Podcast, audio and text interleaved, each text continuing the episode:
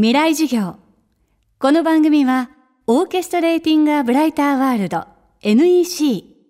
暮らしをもっと楽しく快適に川口義賢がお送りします。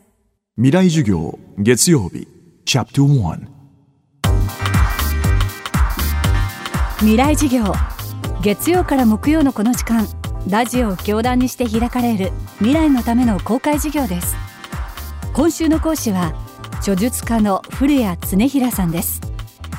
インターネットや若者論などを中心に言論活動を展開。著書に左翼も右翼も嘘ばかりなどがあります。東京 FM タイムラインのパーソナリティとしてもおなじみです。古江さんの最新刊が日本を蝕む極論の正体。政治教育メディアなどさまざまな分野で増殖する極論とその背景を分析した一冊です。今週はこの極論をキーワードに社会と言論について考えていきます。未来授業1時間目テーマは極論とジャーゴン。極論と言いますと、まあ、極端な言説、特に僕の本では、極端な政治的な言説を、これを中心に書いたんですね。で、極端な言説とか極端な政治的言説っていうのは、やはりその日本の中の右左で言うと、極端な右、それから極端な左から、ここから非常に出やすいなという気持ちがいたしまして、それで、えー、極論ということで、えー、これをまあ一つ一つ字を上げて、まあ、切っていこうということでした。で、極論っていうのは、まずそのなんでこういうものがそもそも出てくる背景にあってそれからあそういうのにはどういうような特徴があって、えー、ということですけれどもまずそのえー、物差しを考えていただいたらいいと思うんですが30センチの物差しがあって、えー、極端な右それから極端な左で15センチのところが中道ですね真ん中です。で、極端な右、極端な左はおそらく物差しの30センチのから29センチまでの間。それから極端な左っていうのは多分0センチから1センチの間。だから、その中間にある28センチっていうのは、まああんまりそこの極端な部分とは実はあまり関係がないんですね。で、実はその物差しの両極端のわずか1センチから発せられるこの言説とか主張が、あの真ん中にいる人、だから15センチとか10センチとか18センチにいる人からは異常にこの偏ってるように見えてしまうわけです。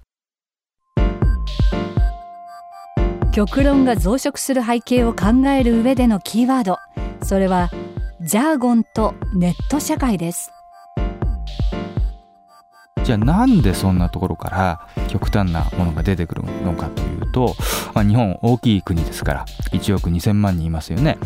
仮に1センチ1センチの極端な範囲であってもやっぱりね2300万人いるんですよ。その中の人というのが。そこで人物金が集まっていくと。つまり一般の人たちに受け入れられることではなく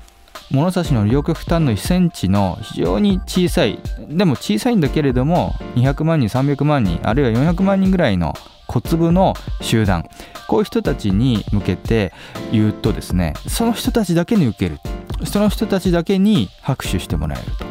こういうような空間が今日本の言論とかあるいは政治でも何でもいいんですけれどもそこで発生しつつあると。でそして発生していると。でそういう中から、まあ、本来はその2300万人の人でしか通用しないようなあの言葉。これをジャーゴンと言いましてこれは組織内言語と言います。つまりそのいわゆるサークルの中だけだけでしか通用しない言葉ですね。まさにこの言論の中あるいは政治の空間の中での極端な物差しの中の左右1センチの中から発せられる極論っていうのが今ジャーゴンとして組織内言語としてサークルの中だけでしか通用しない言語としてわわっと発生していくと。でこれが問題なのは実はこのサークルの中ですから外部から点検監視チェックがなされない指摘がなされない監視がなされないっていうような空間に今なってるわけですよね。そうなりますとどんどんどんどんその極論がですね訂正されないまま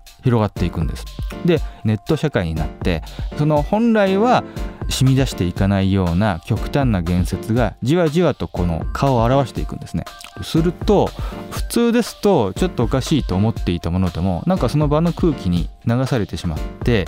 なんかこれ正論なんじゃないのとかちょっと6割ぐらい言ってること正しいんじゃないのっていう風に今のネット社会ではなっているわけです。ですから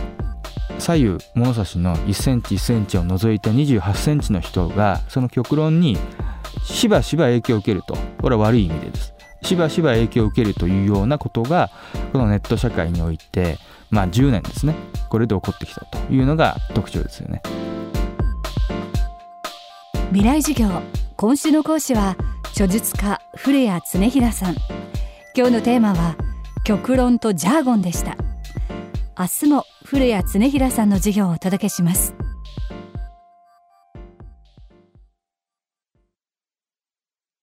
川口技研。階段での転落。大きな怪我につながるので怖いですよね。足元の見分けにくい階段でもコントラストでくっきり。白いスベラーズが登場しました。皆様の暮らしをもっと楽しく快適に。川口技研のスベラーズです。未来授業この番組はオーケストレーティングアブライターワールド NEC 暮らしをもっと楽しく快適に川口技研がお送りしました。